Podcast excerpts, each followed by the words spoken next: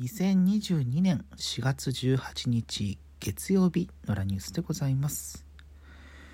えー、まあインターネットこれ一色ですけれども牛丼チェーン吉野家が謝罪したお話、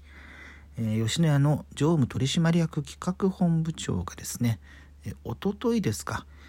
えー、行われた早稲田大学の社会人向けのマーケティング講座この初回のところに、えー、登壇してるんですけれども、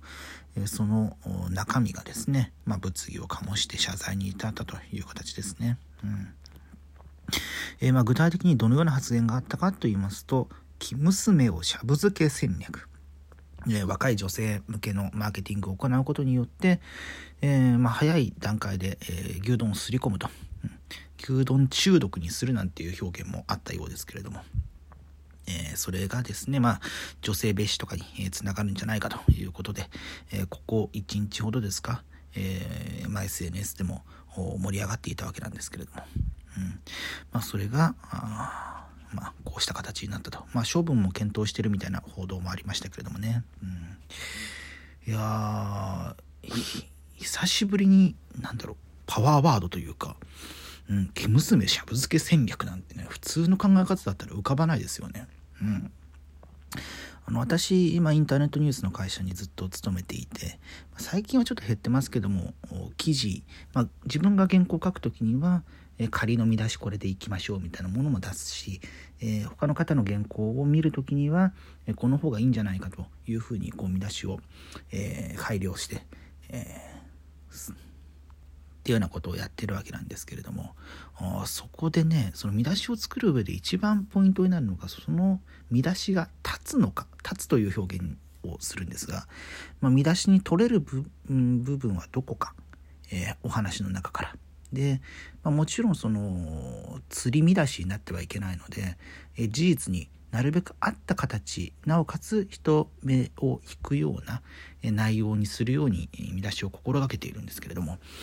これだけねその生娘しゃぶ漬け戦略なんていうのはもうそれだけでね、えー、言葉としては飛び交いますよね。うんまあ、実際それを見出しに取ってる会社結構今回多かったですけれどもただねまあしゃしゃぶっていう表現がどうなのかっていうところのまあ、オールドメディア中心のところだと、まあ、不適切発言というところで、えー、まあ、牛丼中毒の方を見出しにとっているようなところもあったりね、えー、していますけれども、うん、やっぱりそのパワーワードみたいなのってありますよね。うん。ま、これもあのそもそもだって「生娘」って普段使うっていうのもありますし「うん、シャブ」シャブもね、うん、まあそんなね日常で飛び交う言葉じゃないですからね、うん、何年か前に、えー、まあ、とある芸能人の方が覚醒剤で捕まった時にですね、えー、群馬のシャブババアって呼ばれている売人が、えー、売ったんじゃないかと。いうようなことが報じられましてね。その時も「シャブババア」っていうこのフレーズの強さインパクト。これで結構ツイッター上とかで、え、トレンド入りしてたような、え、記憶がありますけれどもね。うん。まあねその今回の方はもともとそのプロパーで、えー、吉野家入ってそこから叩き上げっていう方ではなくて、えー、まあ、外資系のところから、えー、来た方。まあ戸沢の、うん、方のようなのでまあ本来のその吉野家の考え方とは異なるっていう部分もあるのかもしれないですけど、うん、まあ何でしょうねその価値観が染まる前にすり込んでおくっていう戦略自体はマーケティングの手法として、えー、あるんですよね。うん、実際、えー、まあに世界を代表するファーストフードのチェーン店が、えー、まあ小さい頃からそこの食べ物を食べて育った人たちは、えずっとそのその下の思い出が、えー、忘れられないから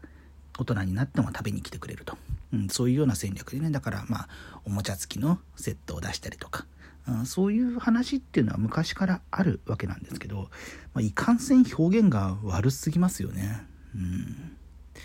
であのこれは例えば女性に絞ってっていうところもこの最近の風潮からするとアウトですし、うんまいっぱいね論点がありすぎるんですよね。うんまあ、しゃぶ漬けとかその中毒とかそういうような表現をそもそも客に対してするのがどうかっていう、うん、つうのもねあるわけですしなんかなんでそういうことになったのかなっていうふうな気はしますよね。で、まあ、吉野家はね私は味としては好きなのでたまに行ったりしてますけれども、うん。まあ、ここ最近はねコロナが始まってからは家のそばにないので えー、会社行った時とかにたまに、えー、まあ、半年に1回くらいかな食べたりしてますけれども、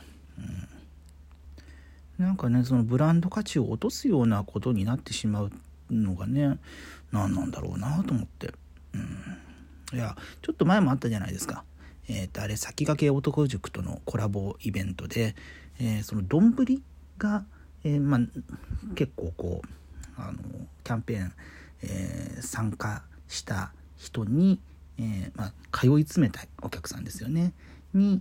丼、えをプレゼントしてそこに、まあ、お名前を入れますよみたいな。でその名前を入れることについて、えーまあ、本名じゃなきゃダメっていうふうに後出しでなってもともとペンネームとかそういうものでやろうとしていた方が、えー、ちょっと後出しじゃんけん良くないんじゃないの？みたいなことをお客様相談室に言ったら、まあ、結構高圧的な言葉で、えー、帰ってきたと。そういうことが、えー、それもまだ一月くらい、だと思うので、うん、そういうなんだろう、うん、こうこういうなんだろうその企業体質が問われている時に、えー、そうした発言をするってこと自体がそもそも不用意にも程があるなっていう気がしますよね。うん、いや、うん、一般的な考え方だったら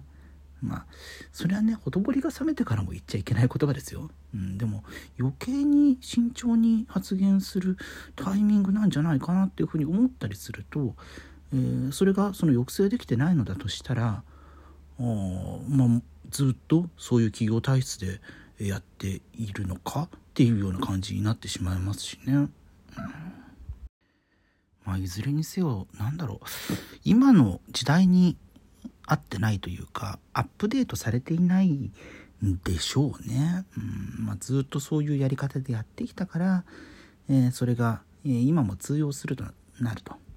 まあこれがね仲間内での飲み会とかだったらまた話は別でしょうけれども、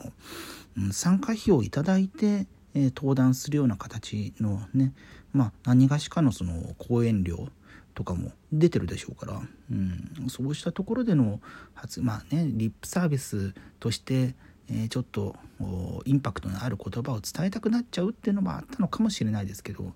でもまあ、常日頃からそういうような思考でない限りそうした発言がポロッと出ることはないと思うんですよね。うん。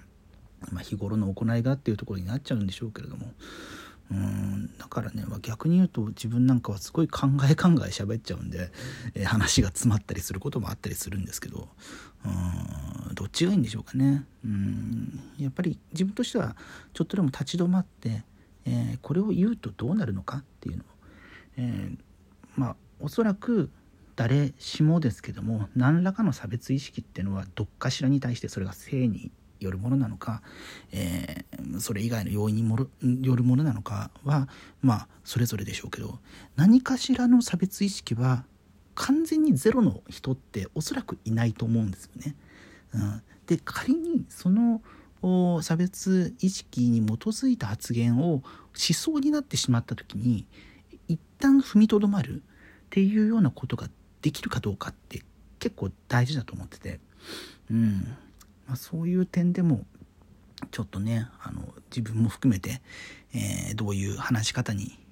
しようかということもねあの、まあ、全くねあの自分はそういう考え方ななかったですけど、うんまあ、今回のこととかあるとね、うん、思う